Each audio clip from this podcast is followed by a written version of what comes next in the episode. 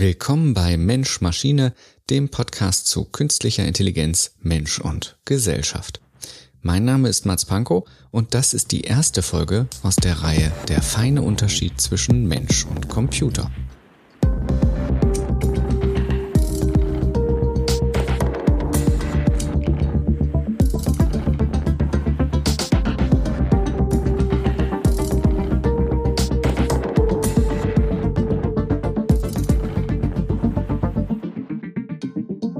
Die künstliche Intelligenz wird immer schlauer. Täglich überschlagen sich die Meldungen von neuen Erfolgen der KI-Forschung, von neuen Anwendungen, die dem Menschen immer ein bisschen mehr Denkleistung abnehmen können. Und so stellt sich natürlich auch die Frage, wann ist es soweit? Wann kann die Maschine genauso gut denken wie der Mensch? Wann ist sie genauso schlau wie er? Und wann wird sie vielleicht sogar noch schlauer sein? Dabei könnte man die Frage natürlich auch umdrehen und fragen, wird der Mensch jemals so schlau sein wie der Computer? Wird er jemals so gut rechnen können oder so gut speichern wie die Maschine? Es ist ja nicht so, als würden wir es nicht versuchen. Es gibt auch schon erste Erfolge zu melden, wie zum Beispiel von dem Erinnerungsprofi Chang Ying, der sich 3260 Ziffern am Stück merken kann, oder dem seit 2018 amtierenden Weltmeister im Kopfrechnen, dem damals 14-jährigen Tomohiro Iseda, der Multiplikationen wie 14.130.214 mal 17.981.822 im Kopf rechnen kann in einer halben Minute. Das ist natürlich wahnsinnig beeindruckend und gleichzeitig auch irgendwie enttäuschend, denn selbst ein einfacher Taschenrechner braucht für Isedas Aufgabe nur Sekundenbruchteile. Ganz zu schweigen von Superrechnern, wie sie in Oak Ridge in den USA oder in Wuxi in China stehen, die mit 120 und 93 Petaflops bis zu 100 Billiarden Rechenoperationen pro Sekunde durchführen können. Selbst wenn jeder Mensch auf der Erde so schlau wäre wie Tomohiro Iseda, gegen diese Computer würden wir jeden Wettbewerb verlieren. Doch das ist eigentlich keine Neuigkeit, denn schon in den 40er Jahren überschritten die ersten Rechenmaschinen die Rechengeschwindigkeit des Gehirns. Und auch im Speichern von Daten waren wir Computern immer schon unterlegen. Schon der erste funktionsfähige Computer, der Zuse Z3, konnte 1400 Bit speichern, also eine Reihe von 1400 Nullen und Einsen. Damit würde man als Mensch schon zur Weltspitze gehören, so wie Chang Ying. Klar ist, dass aktuelle Rechner da noch viel weiter sind. Aktuelle Serverfarmen haben Speicherkapazitäten von bis zu 100 Petabyte. Das reicht dann jeweils, um die gesamte Wikipedia zu speichern. In allen Sprachen der Welt eine Million Mal. Klar, das würden wir auch gern können. Wie schön wäre es, wenn wir alles wüssten, wenn wir nichts vergessen würden, wenn wir uns an jedes historische Datum haargenau erinnern würden, nicht nur in unserem eigenen Leben, sondern vielleicht auch im Leben der gesamten Menschheit. Wenn wir uns vielleicht an jeden Grashalm auf einer Voralpenwiese erinnern könnten, an dem wir vor 25 Jahren im ICE mal mit 300 kmh vorbeigebrettert sind. Das würden wir uns natürlich wünschen, so wie wir uns wünschen würden, uns niemals mehr beim Kleingeldzählen zu verrechnen und den Lauf der Gestirne mit einem Blick ins Weltall ausrechnen zu können, so wie Computer es können. Aber sehen wir es ein, das Rennen gegen die Maschine haben wir eigentlich schon verloren, schon am ersten Tag. Und dennoch sprechen wir in banger Erwartung über den Moment, wenn die Computer uns endlich überholen werden – wie passt das zusammen? Dass Computer immer schon schneller rechnen und mehr speichern konnten als Menschen und uns dennoch noch immer nicht im Denken überholt haben oder eingeholt haben. Darum geht es in dieser Reihe. Und in dieser ersten Folge dieser Reihe möchte ich gern darüber sprechen, wo der Begriff künstliche Intelligenz eigentlich ursprünglich herkommt und wie wir überhaupt darauf kommen, dass Maschinen intelligent sein könnten. Und natürlich darüber, ob sie den Menschen irgendwann nicht nur im Rechnen, sondern auch im Denken übertreffen könnten. Denn das ist natürlich die entscheidende Frage, wenn wir in diesem Podcast über eine Zukunft zusammen mit der künstlichen Intelligenz nachdenken wollen, wenn wir darüber nachdenken wollen, wie unsere Gesellschaft, unsere, unser Denken, unsere Persönlichkeit sich verändern werden mit der künstlichen Intelligenz, macht es natürlich einen großen Unterschied, ob wir über eine Zukunft sprechen mit smarten Algorithmen, so wie wir sie heute kennen, klügeren Assistenten also, oder eine Zukunft mit bewussten Algorithmen, also mit Maschinen, die eigene Absicht haben, so wie wir es aus der Science Fiction kennen. Klar ist, jedes Werkzeug, das wir erschaffen haben, kann irgendetwas besser als wir. Die Schaufel kann besser graben als die Hand, das Fernrohr kann weiter sehen als das Auge, das Buch hält länger als das Gedächtnis, das Fahrrad bringt uns weiter als die Füße und der tausende Jahre alte Rechenschieber rechnet schneller und genauer als unser Gehirn. Damit können wir uns abfinden. Dafür ist die Technik ja da. Das ist ihr Sinn. Sie soll etwas besser machen als wir. Doch nun scheint irgendwie alles anders zu sein. Denn der Computer soll nicht nur schneller rechnen und besser speichern können als das menschliche Gehirn, er soll auch alle anderen Disziplinen der Kognition übernehmen. Maschinen sollen nämlich auch denken können wie Menschen. Also ein bisschen so, als würde man einen Sprintweltmeister im Schachboxen antreten lassen. Da ist die Enttäuschung natürlich vorprogrammiert. Googles Bilderkennung kennzeichnet farbige Menschen als Gorillas, Trading-Algorithmen verursachen Börsencrashs, intelligente Chatbots bieten Unterstützung beim Suizid an, Bewährungsberechnungsalgorithmen schicken Unschuldige in den Knast und Arzt-KIs Lungenentzündungspatienten in den Tod. Ach ja, und Alexa beantwortet den Musikwunsch eines Kleinkindes mit den gefragtesten Pornogenres. Die KI scheint am Ende doch so schlau, nicht wie wir es von ihr erwarten. Dabei muss es ja nicht immer die Spitze der KI-Forschung sein. Diese Erfahrung macht auch jeder und jede, die eine Frage in eine Suchmaschine eingibt, die zwar ein Kleinkind verstehen würde, nur eben Google nicht. Übrigens, die Links zu diesen Highlights der KI-Entwicklung und den KI-Fails findet ihr ebenso wie alle anderen zitierten Namen, Artikel und Bücher in den Show Notes zu dieser Sendung. Die werden wahrscheinlich in dieser Folge etwas länger werden, aber ich versuche an alles zu denken. Alle diese Probleme mit der künstlichen Intelligenz wären natürlich auf einen Schlag gelöst, wenn wir den Maschinen auch nur einen Funken gesunden Menschenverstandes entlocken könnten. So dachte sich das zumindest der Informatiker John McCarthy und äh, seine Kollegen auch, als sie 1955, also vor 65 Jahren, einen Antrag zur Erforschung der Artificial Intelligence stellten. Da kommt dieser Begriff auch her aus diesem Forschungsantrag Artificial Intelligence, künstliche Intelligenz. Sie beantragten auf jeden Fall zehn gute Leute und zwei Monate Zeit, um das Problem der denkenden Maschinen endlich in den Griff zu bekommen.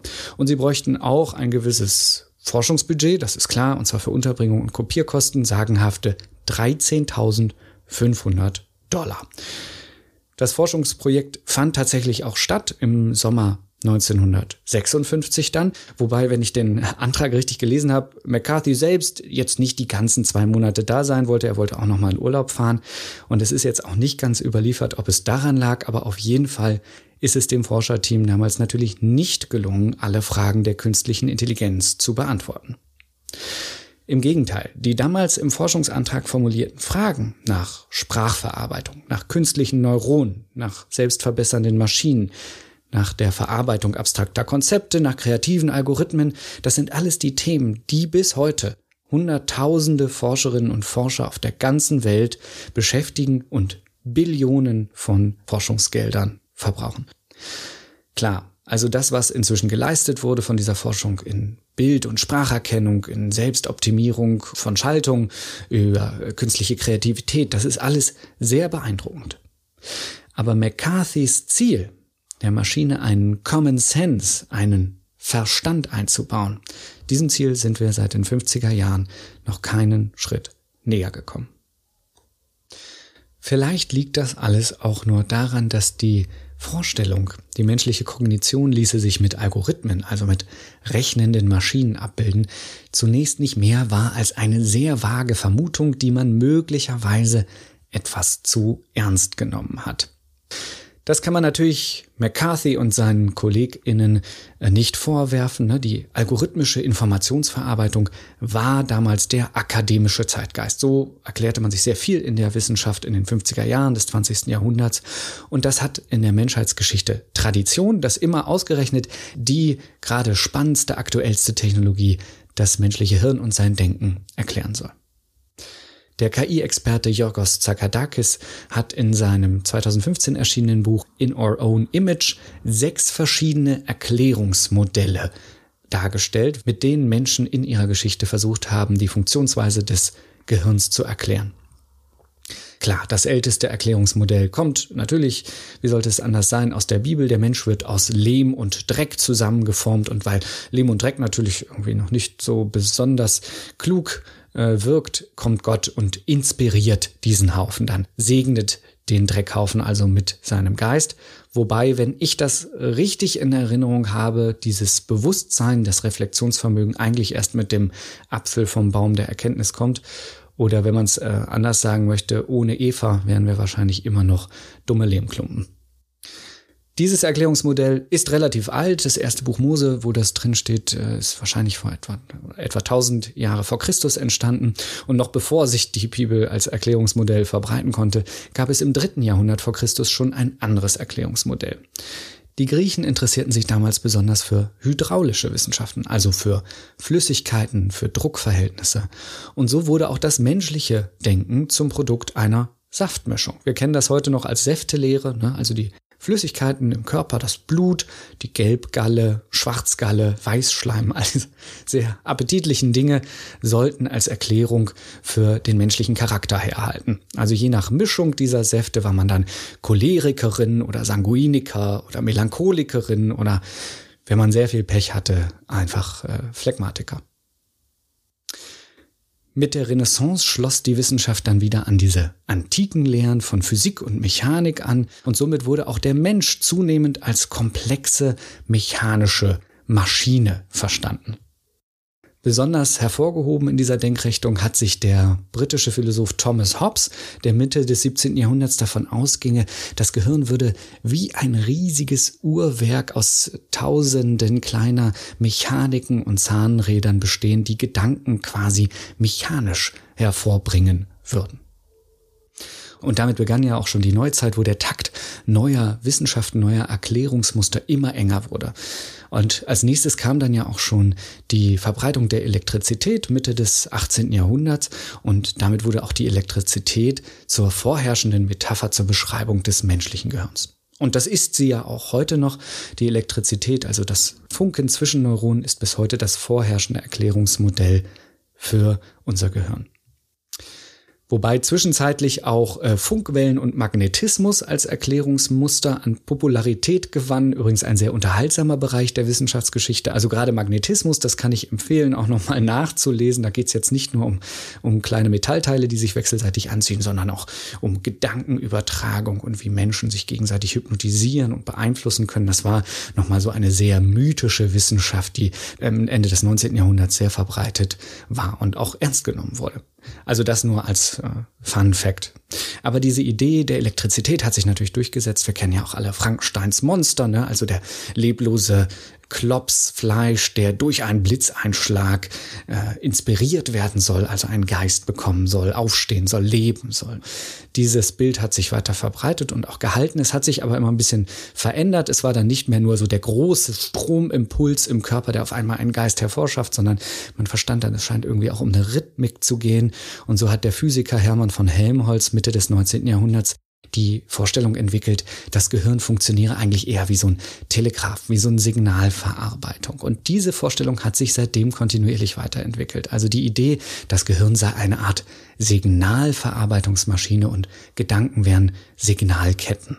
Das hat sich mit der Computerisierung natürlich auch immer weiter ausdifferenziert, bis 1958 der Mathematiker John von Neumann in seinem sehr berühmten Buch The Computer and the Brain schlicht feststellt, seines Wissens nach oder dem, was die Wissenschaft bisher beurteilen könne, wäre das Gehirn nichts anderes als ein Digitalrechner.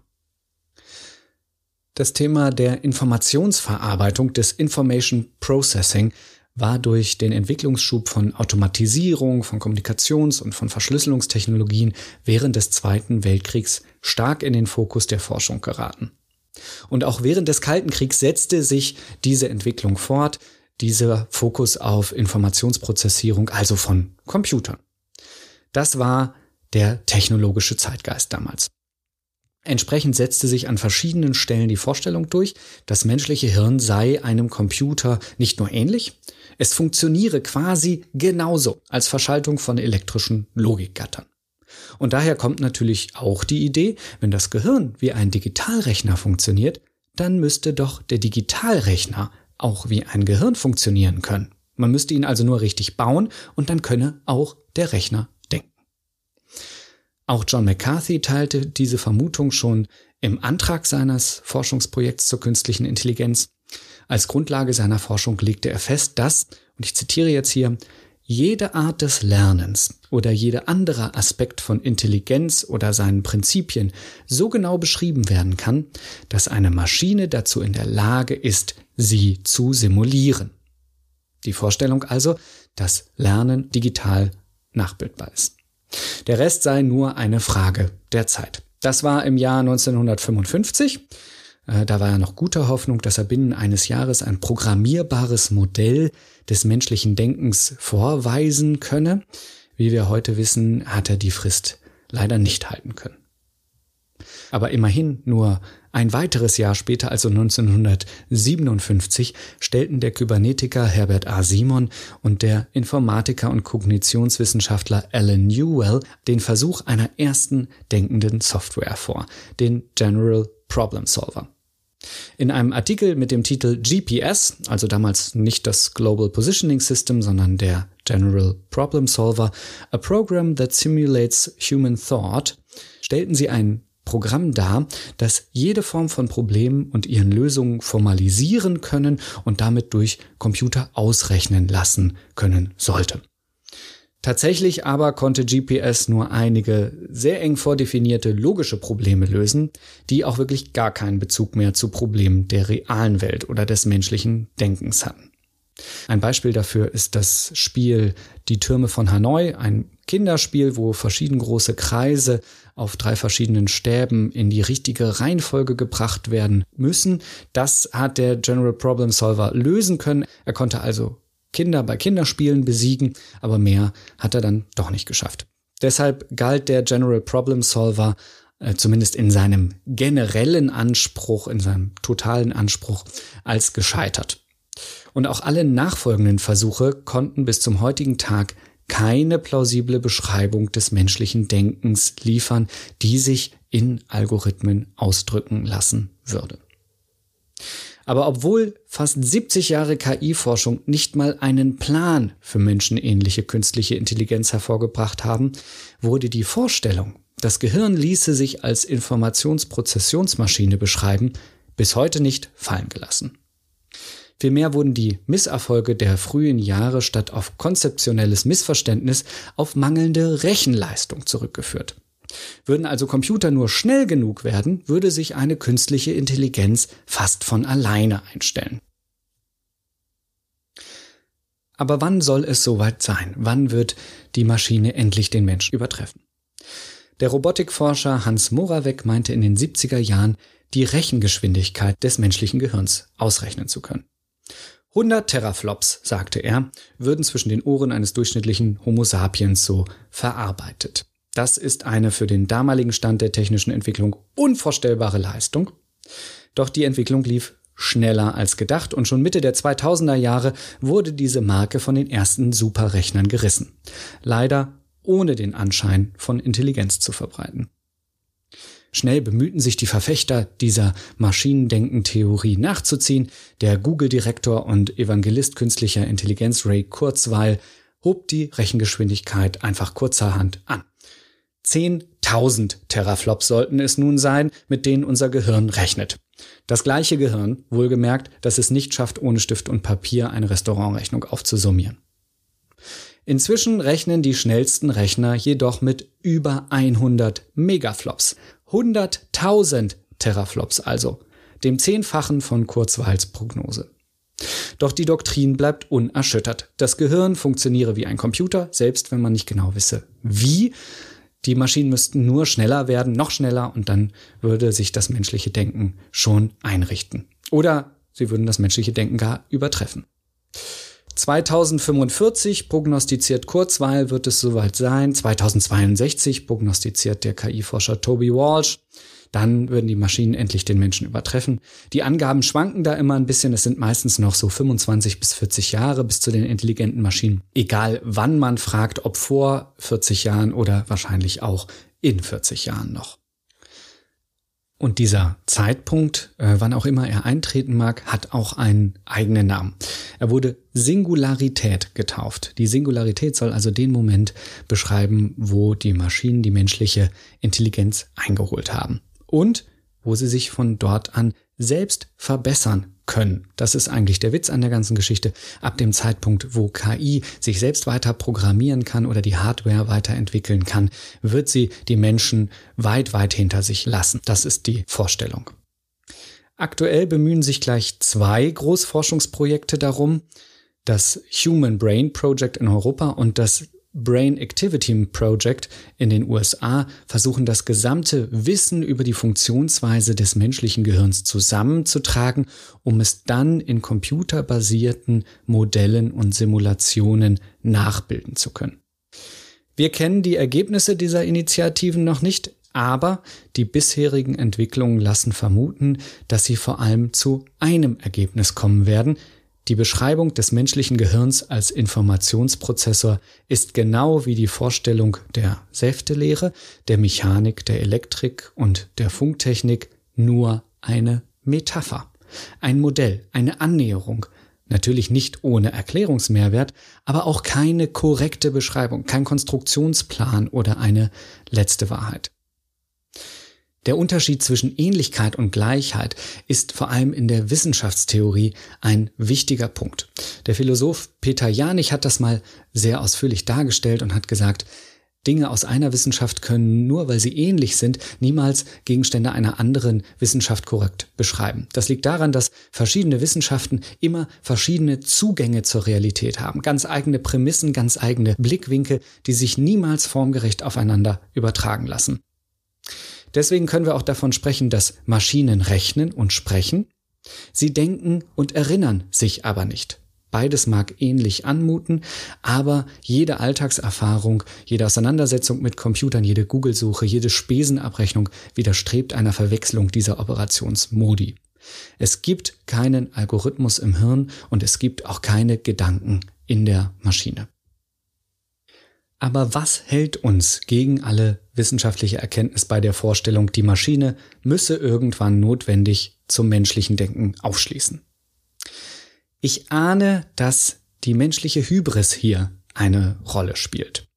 Es scheint eigentlich schon ausgemacht, dass die menschliche Art und Weise, die Welt wahrzunehmen und zu verarbeiten, sie vorherzusagen, sie zu manipulieren, ganz klar die höchste und einzig denkbare Art der Intelligenz ist dass also alle anderen Formen der Informationsverarbeitung irgendwann ganz automatisch zu dieser einen wahren Weltwahrnehmung aufschließen müssten.